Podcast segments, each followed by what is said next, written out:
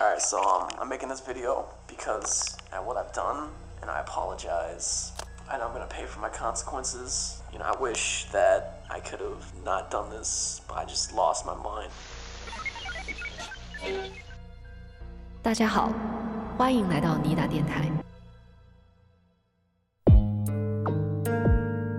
现实中的他其实是处处受到了同学们的嘲笑和排挤，又加上自己憨憨的那种长相和懦弱的性格，他也就成为了美国校园霸凌受害者。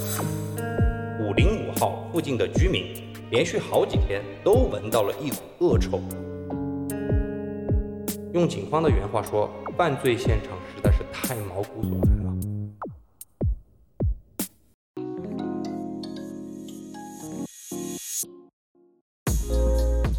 大家好，欢迎来到尼达电台，大家好，我是留下来。我是往哪跑？呃，我们这一期继续来讲网络迷踪一类的案件。嗯哼，互联网啊，特别是社交媒体，已经完全成为了我们人类最重要的一个工作和生活的空间。就比如说我们都知道的元宇宙概念，对对对对吧？呃，这个网上的虚拟空间已经慢慢变成了我们人类社会的一个部分。嗯，对，这种基于互联网技术而构建起来的你说的这种虚拟空间啊，给我们每一个身处其中的人以及整个人类社会都带来了巨大的影响。嗯你上期讲了一个网络游戏社区中潜伏的罪犯啊，嗯我印象比较深刻的就是说，这个罪犯啊，在网络中虚拟了某种身份，来达到自己某种不可告人的目的。啊，对我比较认同的就是你刚刚说到的一个词叫身份。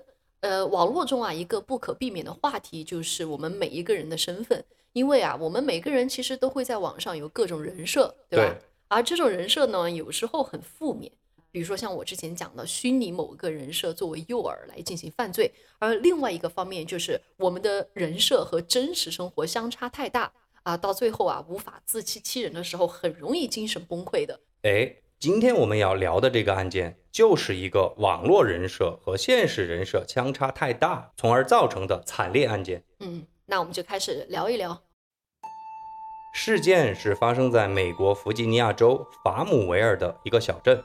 二零零九年九月，法姆维尔第一大道五零五号附近的居民连续好几天都闻到了一股恶臭。嗯他们发现啊，这股恶臭是来自于一个三层楼高的小洋房。居民们不堪其扰，就试图在这个房子附近啊寻找这个恶臭的来源。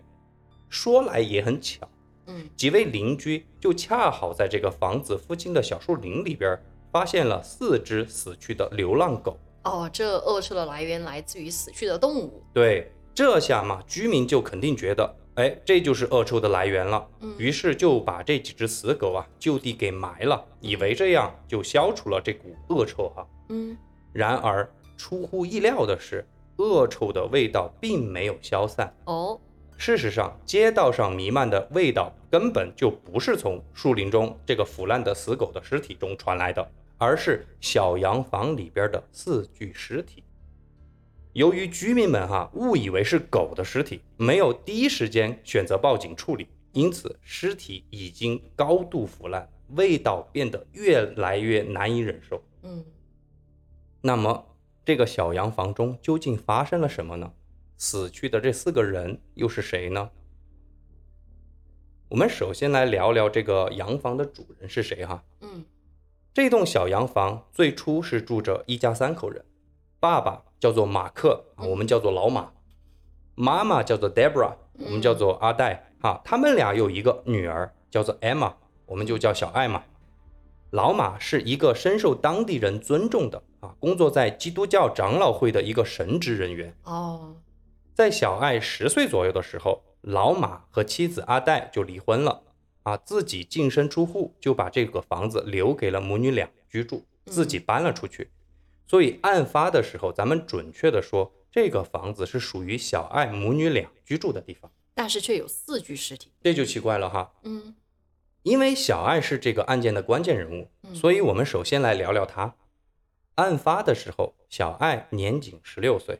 自打小爱上中学开始、哈，嗯她就没有去学校上学，而是选择在家学习，由她母亲亲自来教授她的课程。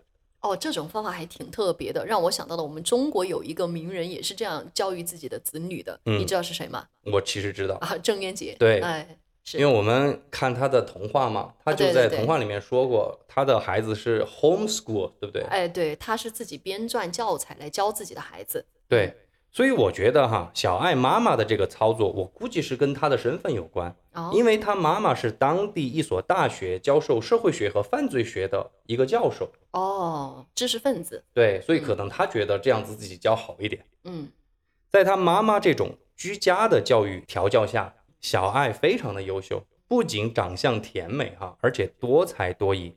不过，随着小爱年纪越来越大，她叛逆的那一面呢，就慢慢的凸显出来了。小爱青春期的叛逆哈、并不是说她爱和父母斗嘴吵架，而是说她开始迷恋上了一类小众的饶舌音乐，这种音乐叫做 horrorcore rap。 horrorcore 指的是恐怖，对吧？对恐怖饶舌。对，恐怖饶舌，有时候恐怖说唱，嗯哼，因为 rap 其实有很多个分支嗯啊。哼首先哈、我们目前咱们比较熟悉的一个嘻哈类节目哈、啊中嗯国有嘻哈，很多歌曲是属于 pop rap，叫做流行说唱。啊，大碗宽面。 嘿，我就不唱了哈，嗯因为艺人的原因。其次哈，就是大名鼎鼎的西海岸说唱，哦也就是说，这种饶舌是以黑人的帮派饶舌为代表的。啊，匪帮饶舌。对，啊，那么第三类就是今天咱们要说的这一类，叫做东海岸饶舌。东海岸饶舌玩的是硬核饶舌，叫做哦 hardcore rap，以我们最熟悉的母爷为代表。哦，Eminem，嗯，对。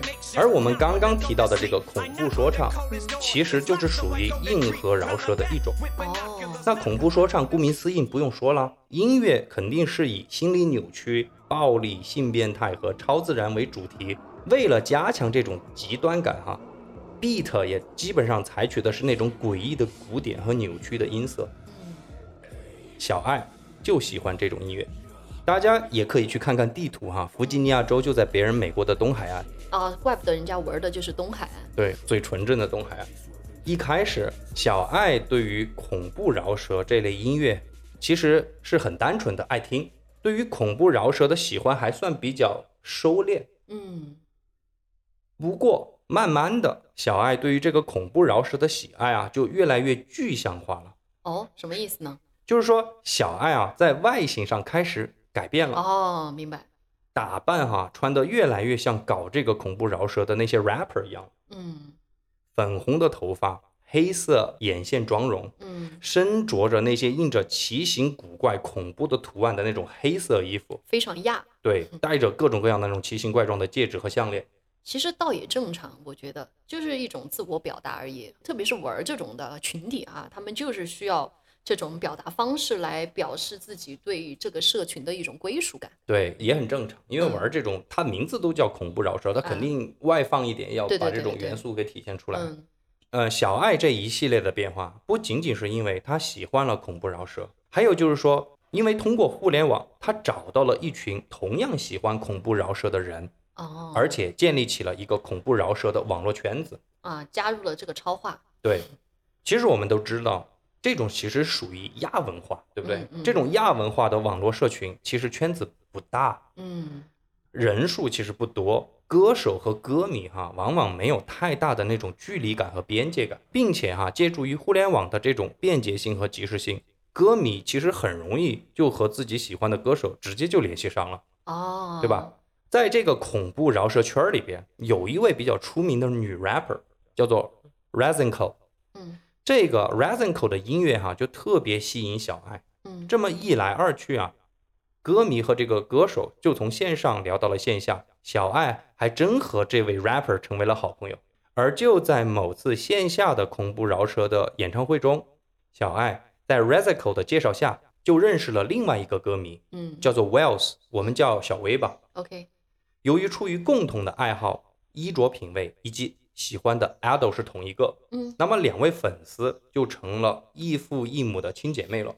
深有体会。我也会因为追星认识一些异父异母的亲姐妹，比如说， 比如最近在《听友物语》就发现了一个亲姐妹嘛。哦，那更有缘分的是哈，小爱和小薇的爸爸哎，都是当地基督教长老会的神职人员。哦，那就亲上加亲了。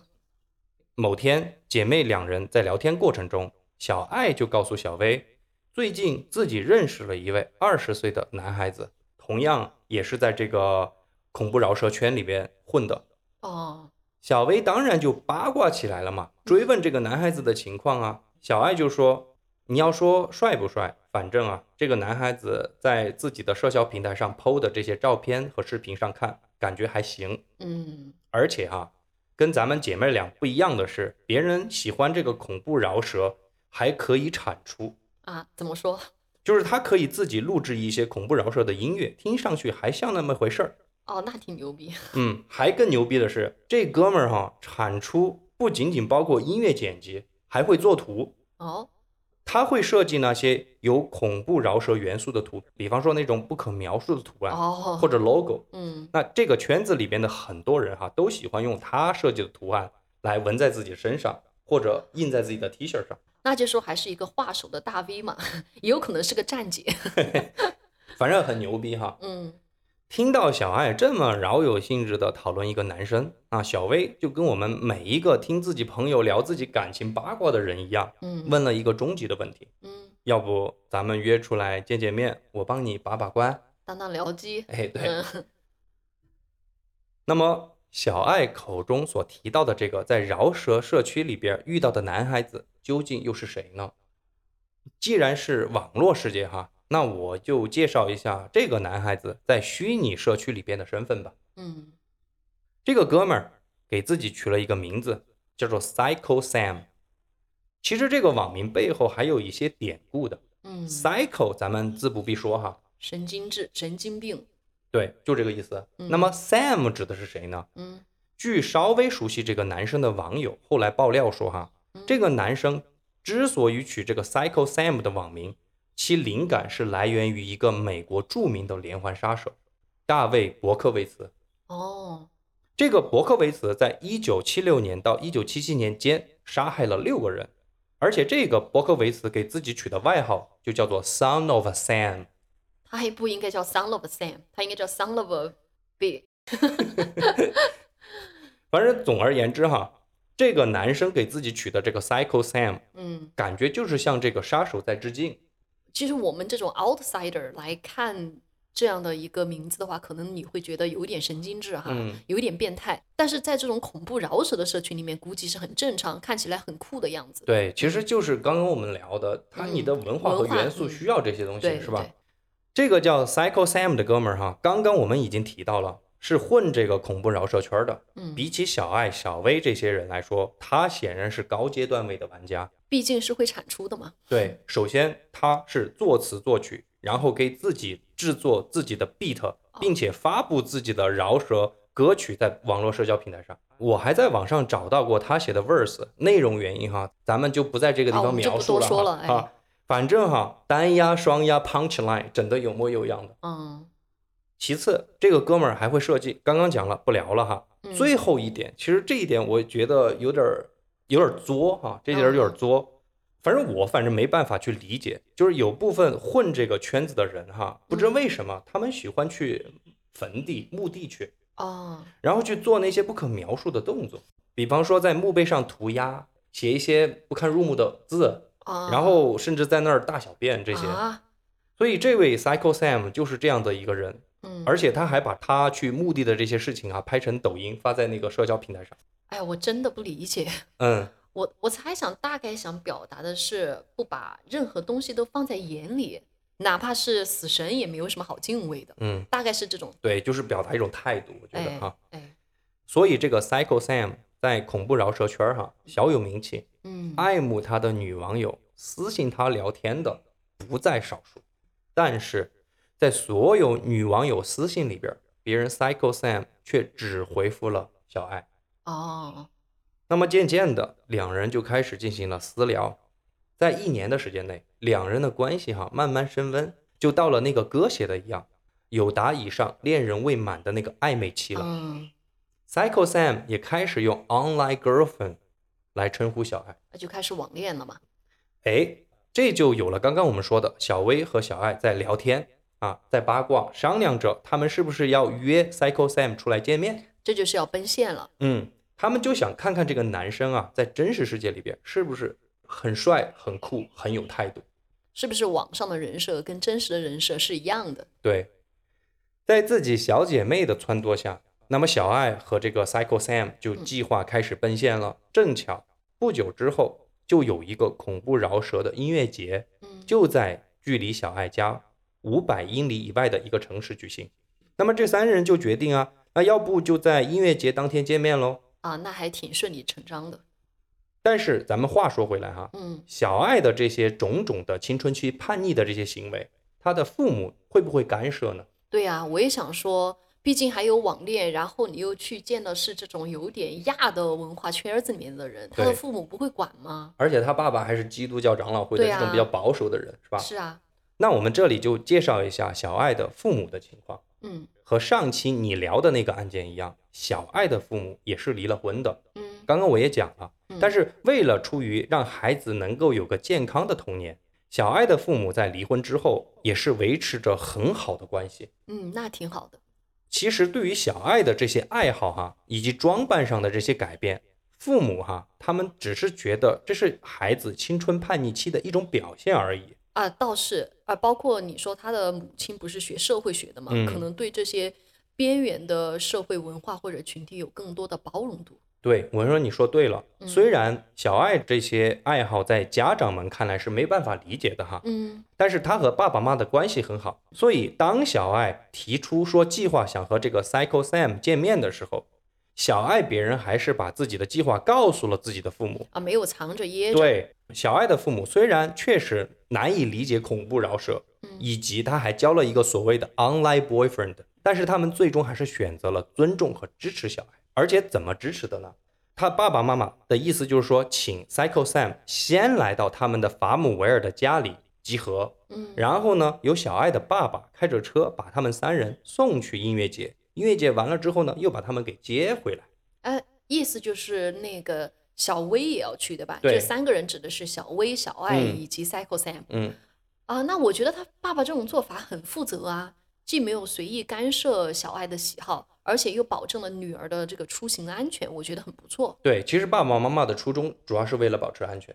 我觉得这样挺好的。你一味的阻止，反而会加大他的叛逆，对吧？嗯你不如支持他，但是你想办法从你的角度去保证整个过程的安全性。对那我觉得这真的挺好的。对，所以得到父母的支持，小爱还在二零零九年九月七日的那一天，通过自己的社交平台更新了一条消息，并且 at 了 Psycho Sam。他说：“我真的好激动，我明天醒来就可以见到你了，而且就是在我的家里边儿。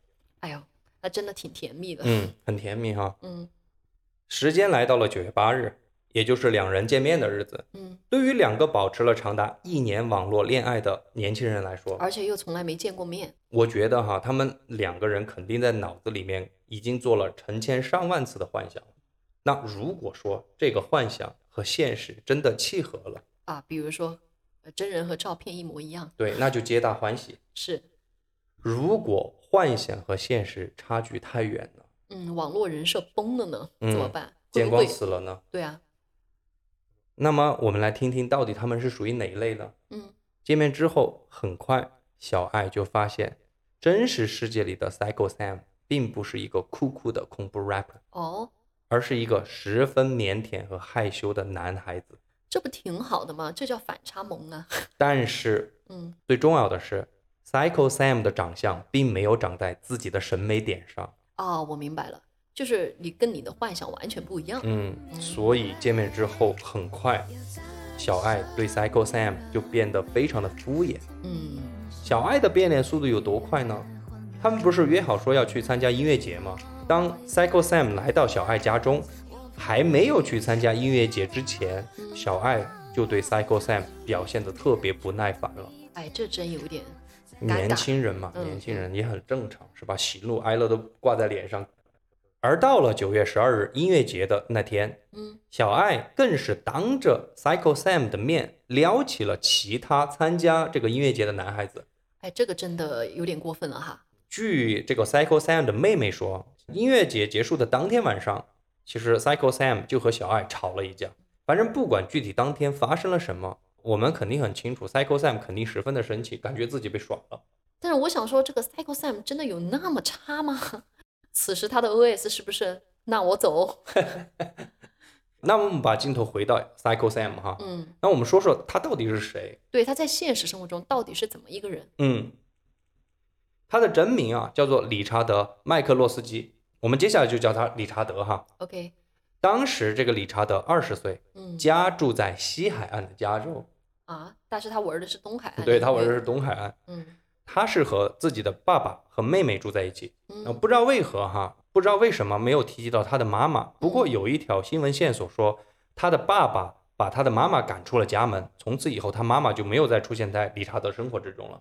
啊、就是比较缺乏母亲的这种角色，嗯，现实之中的理查德其实没有网络上那么受欢迎。现实中的他其实是处处受到了同学们的嘲笑和排挤。嗯又加上自己憨憨的那种长相和懦弱的性格，他也就成为了美国校园霸凌的那个受害者。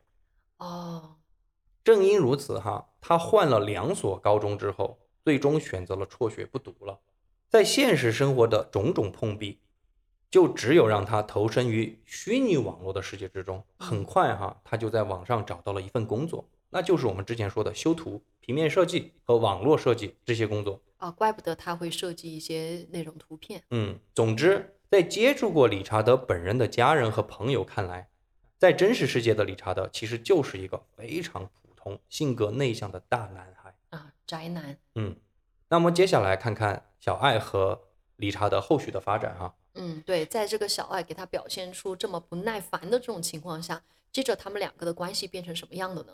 音乐会结束之后，两人肯定就出现了这种很尴尬的氛围。时间来到了九月十三日，小爱的父母哈、又驱车五百英里到了这个城市，把他们三个人给接回了法姆维尔的家中，这个家指的是那个就他是们他妈小妈爱那和个妈妈的那个嗯家，对吧？对，嗯他爸爸就走了。嗯九月十四日睡醒一觉的小薇啊，用自己的社交平台就跟了一个状态，说啊，她自己会在小爱家再玩儿两天，嗯九月十六日就会回家。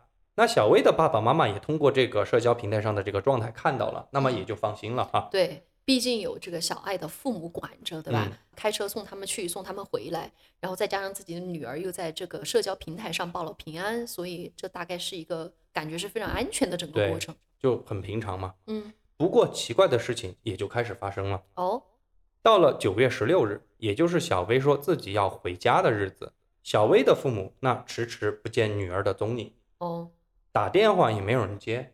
由于两家人其实住的并不远，小薇的父母其实没有特别在意，就跟你说的，估计哈女儿是不是临时改变了计划，想多玩两天。毕竟是同一个城市嘛，嗯多玩玩也很正常。但是到了第二天，也就是九月十七日，小薇的父母还是没有等到女儿回家，也联系不上。嗯，这一下，小薇的父母就急了。他们首先是给小爱的妈妈打电话，发现没有人接听，于是就给小爱的爸爸打电话。对，因为这个小爱的父母离婚分居了的嘛，嗯对吧？所以他们是跟妈妈住在同一个房子里边儿。嗯，那这个时候联系不到妈妈，只能联系爸爸。对，小爱的父亲在接到电话之后、哈，就安慰了焦急的小薇父母，并且保证说，哎，自己马上开车就去一趟小爱妈妈家去看看到底怎么回事儿。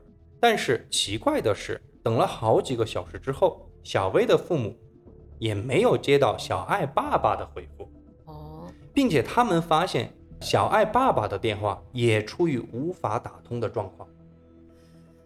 这就怪了。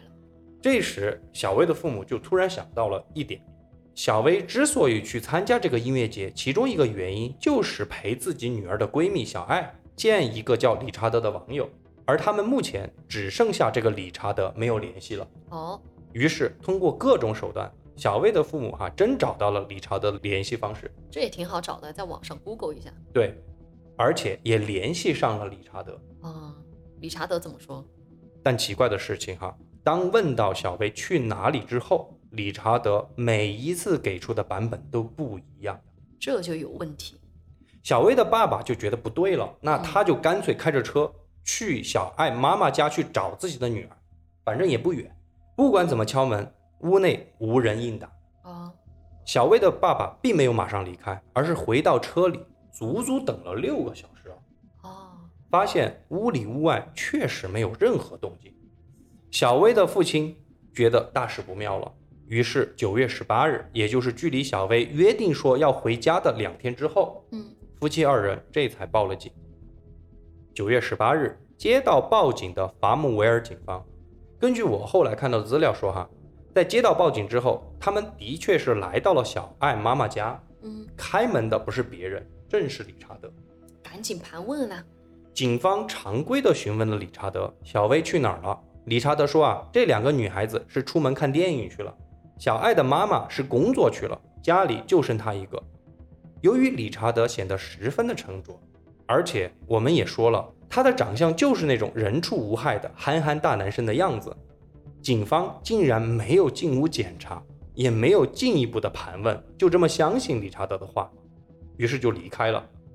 离开之后，警察也就把这个情况在电话里边告诉了小薇的父母，但很显然，小薇的父母完全不相信警方给他们的这个解释，因为这一套说辞就是他们稍早些时候在和理查德通话的时候得到的借口。但是这个借口解释不通，确实解释不通，因为那个小薇的父亲不是开车到了那个门口嘛？到了门口之后敲了门，根本理查德如果在家，他为什么不应答呢？嗯，对吧？然后他等了六个小时之后都没有人进出房间，然后你跟我说他们出门看电影了，所以他是撒谎啊。对啊，所以肯定是我，我也不会相信啊。又焦急地等了几个小时之后，小薇的父母就再次拿起电话给理查德打了过去，语气十分强烈地质问他说：“我的女儿到底去哪儿了嗯，？”这一次，理查德又改了一套说辞，他说：“小薇现在不方便接电话。嗯”又被理查德这么敷衍一通之后啊，小薇的父母又给警方打去了电话。嗯这一次，小薇的父母也是十分强烈地表达了心中的担忧。嗯，他们对警方说：“哎，如果说哈，我女儿一个人不接电话也就算了，嗯但是所有人在这个屋子里面的所有人，包括答应我们去房子里边看看的小爱的爸爸，此刻也失联了。嗯，除了理查德以外，谁都联系不上。你们警方不觉得这个很奇怪吗？如果你要我等我女儿给我回电话，那你要我等到什么时候呢？”警方可长点心吧。这个时候啊，我估计警方也觉得自己做的确实不到位，嗯于是就说好，那再等一个小时，如果还是没有你女儿的电话，我们就一定再次出警去看看。不过奇怪的事情又发生了，嗯就在这个时候，理查德这哥们儿自己居然打了一通报警电话，嗯，他说啥？他说家里的地下室，这里的家里指的就是小爱妈妈家哈，嗯有异响，他有点害怕，嗯，请警方能不能派一个人看看这是什么东西？哦，那正好嘛，这边是小爱的父母希望警方再去看一看，嗯那边是理查德说自己听到了异响，于是值班的警察很快就赶到了小爱妈妈的房子里边。嗯，可是警方还是没有发现任何可疑的迹象，无论是现场的状况还是理查德的表现，都显得十分的正常，警方就只能离开了。哎，那他这个报警的动机是啥呀？不知道啊，我们看后面发生了啥事儿吧。小薇父母又打了无数个电话，但这些电话已经不是给当地警局打的，嗯因为他们知道打了电话是没有用的，所以他们就向上级部门反映了这个事情。上级部门听说之后，就责令法姆维尔警局必须严肃对待这个案件，寻找失联的四个人。于是，警方就再次来到了这座小洋楼。此刻，正如我们节目刚刚开始聊的那样嗯，街道上已经弥漫了一股恶臭了。很明显，很明显，小洋房中一定出事儿了。警方这才强行破门，对该气味的来源进行了搜索。当警方打开房门进入屋内之后，前几天还干干净净的房间中，赫然躺着四具尸体，死状极其惨烈。也就是说，这四具尸体在这个房间里面其实是待了很久时间了。你想，都臭了。嗯这个犯罪现场的惨烈程度、哈，甚至连警方在随后面对记者采访的时候，只提到了两个词哦， ：slaughterhouse。屠宰场。嗯，并且警方对外公布的四名死者的死因是由钝器猛击头部而死。哦，但当被询问到更多犯罪现场的细节的时候，警方是回绝了记者的要求。用警方的原话说，犯罪现场实在是太毛骨悚然了，哦，可怕的程度已经属于了不适合在电视上播出的程度。得马赛克的程度。我估计哈，这个犯罪现场真的很惨烈嗯，因为直到今天，弗吉尼亚警方对于这个案子的现场状况守口如瓶。哦，我在网上是完全没有看到任何的图片的，嗯，但是我有一个发现，我感觉也能从侧面印证这个犯罪现场有多惨烈。哦，就是美国不是有一个网站嗯专门是灵异爱好者的那种聚集地，嗯，这个网站一般就会统计全美的鬼屋，而这个法姆维尔的小洋楼赫然在列。啊那确实说明问题。对呀、啊嗯那我们接下来来聊一聊警方对于尸体的鉴定嗯啊。根据法医分析，楼下发现的三具尸体是小薇、小爱和小爱的妈妈，嗯楼上单独的一具尸体是小爱的爸爸。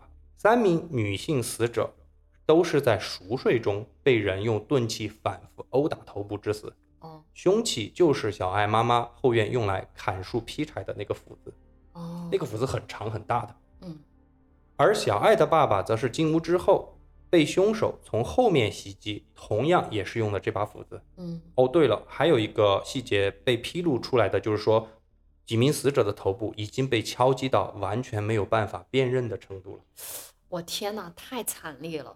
哎，但是我觉得蛮奇怪的，就是警方之前来这个房间里面的时候，怎么什么都没有发现呢？对呀、啊是不是说这个呃，理查德把他们的尸体暂时藏了起来？我跟你说，这些谜题我们现在是真没有办法破解了，除非 Psycho Sam 他自己亲自说。待会儿我会跟你讲为什么。啊，但是我倒是想说一下，就是他自己会报警这个理由，就是嗯我觉得可能是他自己受到了这个警方不断的盘问，再加上小薇的父母也不断的在问他，他觉得嗯自己得有一个交代了，对吧？嗯，然后呢，他想着，哎，我先来一个贼喊捉贼啊、我先把警察喊上门来。那警察都上门看了，并没有什么异常，说明他们可能是在外面出了什么事儿，对吧？跟我对无关。我觉得这有一点欲盖弥彰的感觉。嗯嗯反正不管怎么样哈，嗯这个情况，警察肯定第一直觉就是应该是把这个理查德给找到。对那我们接下来说说理查德在干什么。对，警方赶到小爱妈妈家的前几个小时，大约凌晨四点的时候，理查德其实就开着小爱爸爸的车离开了。啊、但是在路上啊，他驾驶的这辆车撞车了。嗯，这个时候还来了一个交警，发现他撞车了，还帮他喊了一个拖车，给拉到了附近的修理厂去修理。啊，早上六点过，拖车就拉着理查德和那辆撞坏的车来到了修理厂。不过，肯定下车之后，理查德把车一扔，自己悄悄就打车走了。嗯他打算去机场，准备回洛杉矶了。 ，OK，而在去机场的途中，因为这个出租车司机啊超速行驶，又被交警拦了下来。其实，在等待司机处理罚单的时候，他还下车和另外一名交警抽烟攀谈。哦，就是总而言之哈、就表现得非常的正对，常，太冷静了，这哥们儿。就没有说杀了人之后的紧张。嗯，而且在路上，其实他还多次遇到了警察或者交警。对我也正想说，好多次遇到了嗯这个警方，他都可以表现那么镇定嘛。，对，到达机场之后哈、理查德就用自己的手机在社交平台上发布了他前几天参加那个音乐节的照片儿。正因为他使用手机发布照片的这个行为，使得警方通过网络定位到了理查德。嗯于是警方赶到了机场，将理查德逮捕。而此刻的理查德正在机场的某个椅子上睡觉。哎呀，我不知道他怎么想的，怎么可能逃脱得了啊？你是唯一一个幸存者，再怎么样，哪怕你是目击证人，也得把你带回警局里面去询问一下呀。但是你不觉得他其实并没有跑吗？别人是坐飞机回家，他也没有跑。其实后面的定罪和审判其实没有什么特别要说的，为什么呢？因为理查的这个案子压根儿就没有进行开庭辩护，就尘埃落定了。他承认了，对，因为是铁证，嗯理查德的律师其实没有什么可以辩护的，嗯所以就在开庭前，理查德签署了认罪协议。嗯，最终，理查德是判处了三项一级谋杀，合计四次终身监禁。就在法警押送这个理查德走出法院的时候，面对镜头，他居然露出了诡异的微笑。此时此刻，就有名记者就问他：“你为什么要杀人啊 How did you do it? ？”他说 Jesus told me to do it.：“ 是上帝让我这么做的。他们恐怖饶舌中的上帝嘛，我看是撒旦叫他这么做的。”嗯，反正案件聊到这儿基本上就结束了。但是由于理查德是签署了认罪协定，所以我们没有办法进入开庭辩护的环节。确实，因为美国的那种开庭的辩护环节，它其实是会录下来，就可以播放出来给我们的公众看的嘛。对那如果他没有到开庭辩护的环节，我们是很难知道其中的一些细节的。对，我们就不知道他的杀人动机是什么，他怎么杀人的，就这些就没有办法知道。所以你刚刚说的这些所有所有的疑惑，我们就没办法知道了，因为签订了认罪协定了。于是，法姆维尔的惨案迅速就成为了那段时间的网络热点。我觉得我们大概可以盘一下，到底是什么导致了理查德犯下了这样的惨案？其实网络上对于这个惨案的分析哈，大概就是两类。第一类哈，就是从诱因上来说，嗯就是理查德和小爱奔现之后，对，小爱的表现一定是让他恼羞成怒，因而杀了别人全家。这个肯定是的一个诱因嘛。根本上来说，那一些网友就觉得理查德应该是一个有心理疾病的人。哎，我觉得这才是重点。嗯，因为网友就通过理查德在这个真实世界和网络世界的说话和行为哈，分析就得出他应该是有人格分裂的。嗯，在真实世界是一个软蛋，但是虚拟世界其实别人是一个意见领袖。哦，这种冲突的身份，虚拟和现实的交织，就使得理查德其实在杀害四个人的时候啊，他是那个强势的自己上身了，哦，对吧？所以一改他真实世界软弱的形象，哦，这个其实很多电影也有啊，嗯，就是一个内心其实其实是人格分裂，内心有个更强大的自己对，然后在发生事情的时候，内心的那个更强大的自己的人格会被唤醒，然后出来保护弱小的自己。哎嗯，，对。所以简单来说，其实理查德就是一个定时炸弹，嗯随时可能被引爆。不幸的是，小爱以及小爱的一家人就成为了这个引爆炸弹的导火索。哎，但是包括这个小薇，对吧？他们都成了这个里面的牺牲品。对，嗯这个案件其实给我的感触很深。我先来说说我的两个感受啊。首先，我想聊一聊警察的表现，哎，我也想说，这是我最喜欢聊的。就大家听往期的节目，我聊到的都是说我对美国的警察在很多案件里面的表现哈、我是一整个大无语。嗯，这个案件同样的，小薇的父母是反复报警的哈，我们是听到了，还是出现了这个悲剧。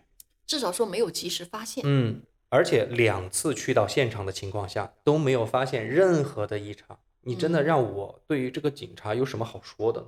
对啊，就后来哈，小薇的父母其实是打算对警方进行起诉，但是经过他们的律师的建议，最终小爱的父母是和法姆维尔警方似乎达成了一种庭外的和解，啊，这还能和解啊？可以估计是赔了一笔钱吧。嗯律师建议他们不要去起诉警察的原因，其实就是因为美国有一项法律，这个法律叫做合格豁免权。哦，这个我知道。这个法律被广泛的应用在针对警方的诉讼之中，嗯比如说在帮助警方免于民事诉讼和刑事诉讼的指控。简单来讲，哈，就是这项权利是指，除非警方在明知自己行为会损害公民权利的情况下，他仍然做出违法的事情，否则警方不会对自己被动造成的伤害负责的。哦，我明白了，就是说，如果警方已经知道自己的行为会受到法律制裁，但是在这个情况下还是刻意去做出犯罪行为，那这个时候他肯定是不能免于法律制裁的，对吧？对但是如果仅仅只是失职，嗯像你说的造成了被动的伤害，对那么这种情况下他们可以免于法律的制裁。对，也就是说，他们别人去了两次，他们又发现是因为、哦可能就是因为粗心大意，你不能起诉他。啊，在这个案件中，确实警方他只是不作为，对或者是不认他的真啊、不认真，但是他并没有主动去伤害公民的生命，所以他可以不负法律的责任，是这嗯对样的你吗起诉他也没有用。对对对，但这个法律我确实有所听闻，而且也挺有争议的嘛，嗯对因为大家都知道美国警察针对有色人种，比如黑人嘛，嗯他的那种暴力执法。一直都是很长的一段时间来那种民权运动所抗争的东西，对吧？对对对，那我知道很多时候就是那种警察的暴力执法呀，可以用这个法律来开脱合格豁免权。